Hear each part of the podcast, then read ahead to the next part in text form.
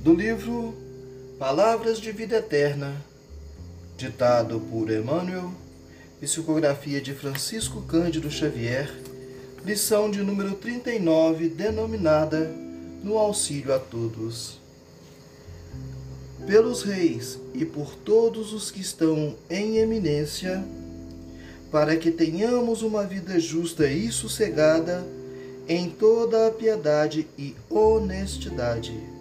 Paulo, primeira epístola de Paulo escrita a Timóteo, em seu capítulo 2, versículo 2. Comumente, em nossos recintos de conversação e prece, voltamos-nos compassivamente para os nossos companheiros menos felizes no mundo apiedamo-nos sem dificuldade dos enfermos e dos desesperados, dos que se afundaram nas águas lodosas da miséria ou que foram vitimados por flagelos públicos. Oramos por eles, relacionando-lhes as necessidades que tentamos socorrer na medida de nossos recursos. Entretanto, o apóstolo Paulo, em suas recomendações a Timóteo, lembra-nos o amparo espiritual que devemos a quantos suportam na fronte a coroa esfogueante da autoridade, comandando, dirigindo, orientando, esclarecendo e instruindo.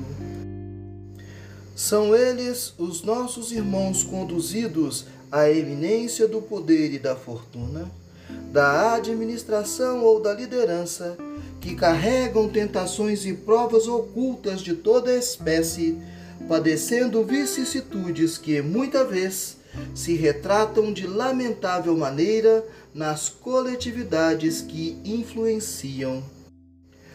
A afeição de pastores dementados, quando se não compenetram dos deveres que lhes são próprios, sofrem perturbações aflitivas que se projetam sobre as ovelhas que lhes recolhem a atuação, criando calamidades morais e moléstias coletivas de longo curso que atrasam a evolução e atormentam a vida. Não nos esqueçamos, pois, da oração pelos que dirigem, auxiliando-os com a bênção da simpatia e da compaixão não só para que se desencubam zelosamente dos compromissos que lhes selam a rota, mas também para que vivamos com o sadio exemplo deles, na verdadeira caridade uns para com os outros, sob a inspiração da honestidade, que é a base de segurança em nosso caminho. Paz e luz.